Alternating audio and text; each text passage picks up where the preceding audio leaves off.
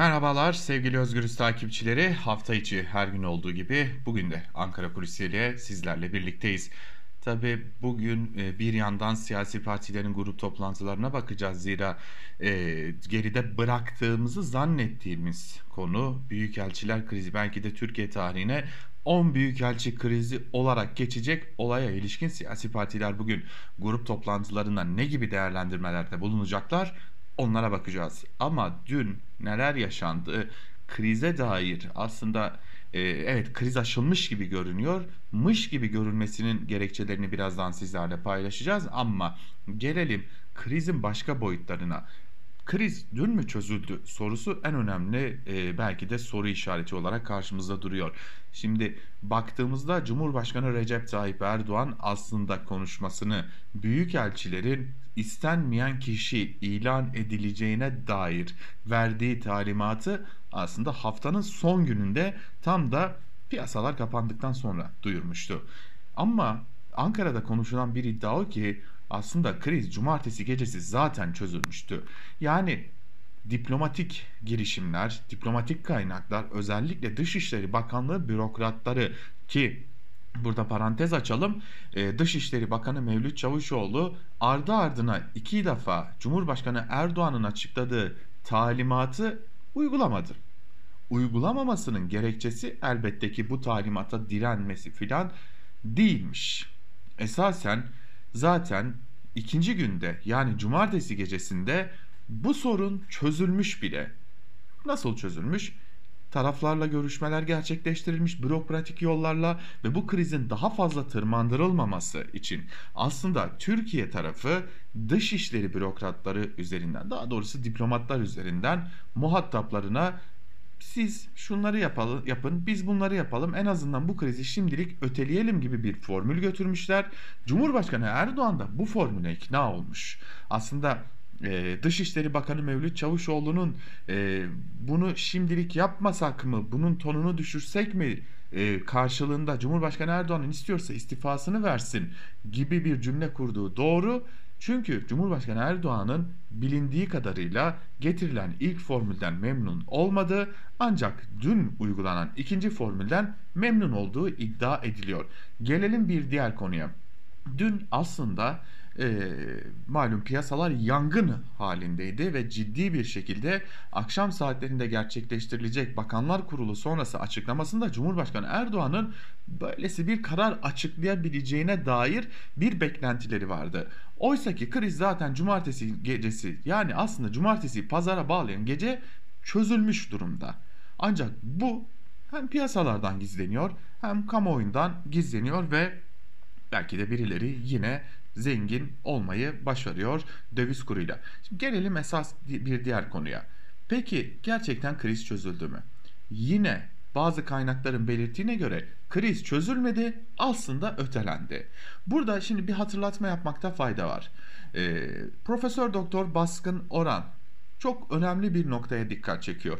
Büyük elçilikler ülkelerinden doğrudan doğruya bağlı oldukları ülkelerden gelen talimatın doğrultusunun dışında hareket edemezler. Yani bu iki büyük elçiler, bu 10 büyük elçi doğrudan doğruya ülkelerinden gelen bu açıklamayı yapın talimatıyla hareket ettiler diyor Profesör Doktor Baskın Oran ve şunu söylüyor. Kademe kademe yükseldik ve bugüne geldik.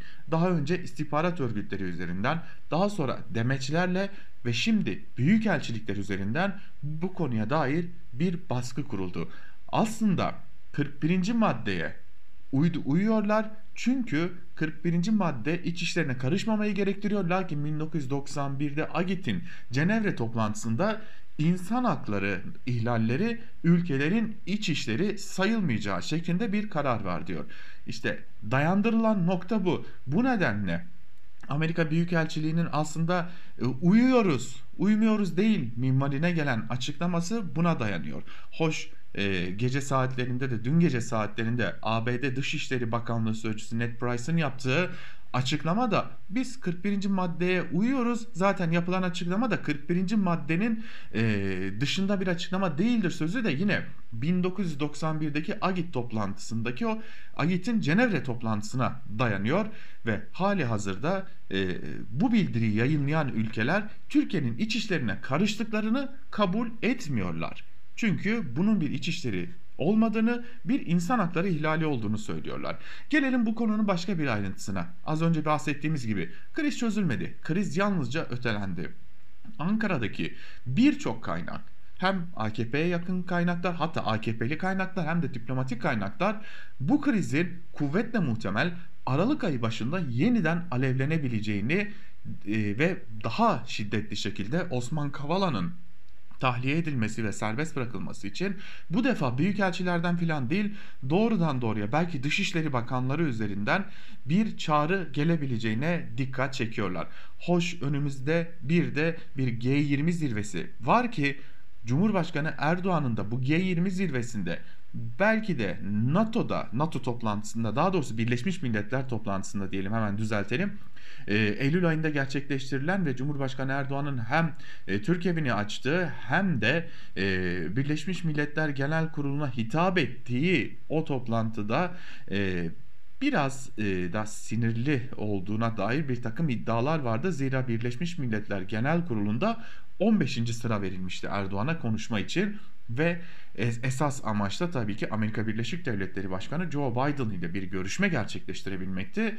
Bu mümkün olmamıştı. Biden birkaç ülkenin lideriyle görüşmüştü. Lakin o liderler arasında e, Erdoğan bulunmuyordu. İşte Erdoğan'ın bu G20 zirvesinde liderlerle görüşmek için de bu krizi kullandığı belirtiliyor. Burada tansiyonun yükselmesiyle birlikte en azından liderlerle bir görüşme gerçekleştirme şansı yakalamasının artık kuvvetle muhtemel olduğu belirtiliyor. Peki neden Aralık ayında bu krizin yeniden yükselmesi ihtimali konuşuluyor? Şimdi malum Avrupa İnsan Hakları Mahkemesi hem Kavala için hem Demirtaş için e, bir hak ihlali kararı verdi ve tahliye edilmeleri gerektiğini belirtti. Avrupa İnsan Hakları Mahkemesi Avrupa İnsan Hakları Sözleşmesi ile oluşturulmuş bir kurum ve Türkiye'deki en üst imzalandığı için en üst yargı konusu da sayılıyor ve hali hazırda verdiği kararlar uygulanmak zorunda. Lakin Kavala ve Demirtaş için verilen bu kararlar uygulanmıyor. E, hali hazırda artık Avrupa Konseyi'nin de e, Türkiye yönelik Bakanlar Komitesi'nin e, Türkiye yönelik yaptırım kararı alma ihtimali giderek yükseliyor. 30 Kasım bu konuya dair son gün. O yüzden de e, bu konuda eğer Kavala ve Demirtaş tahliye edilmez ve bu karara uyulmaz ise Aralık ayı başından itibaren biz bu defa Dışişleri Bakanı'nın batılı ülkelerin özellikle de Avrupalı ülkelerin dışişleri bakanlarının seslerini ve çağrılarını çok daha fazla duymaya başlayacağız. Aslında her ne kadar krizi AKP iktidarı büyütse ve köpürtse de bu noktada geri adam adım atanın kim olduğunu belki de tartışmak gerekecek. Öyle görünüyor ki kriz şimdilik sönümlendirilmiş durumda.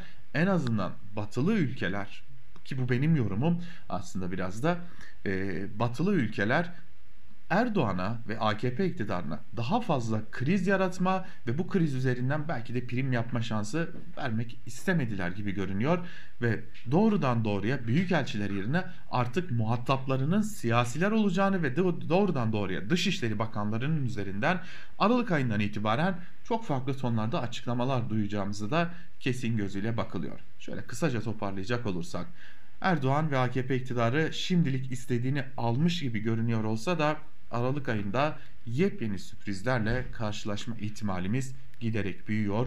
Bu konuda özellikle Osman Kavala ve Demirtaş konusunda hoş şimdi sadece Kavala konusu konuşuluyor ama Aralık ayından itibaren Demirtaş konusu da eklenerek konuşulacak ve çok daha büyük gürültü kopma ihtimalinin olduğunu belirtmekte fayda var. Ankara kulisini bugünlük de bu bilgilerle noktalayalım. Yine yarın bir başka programda görüşebilmek umuduyla. Hoşçakalın.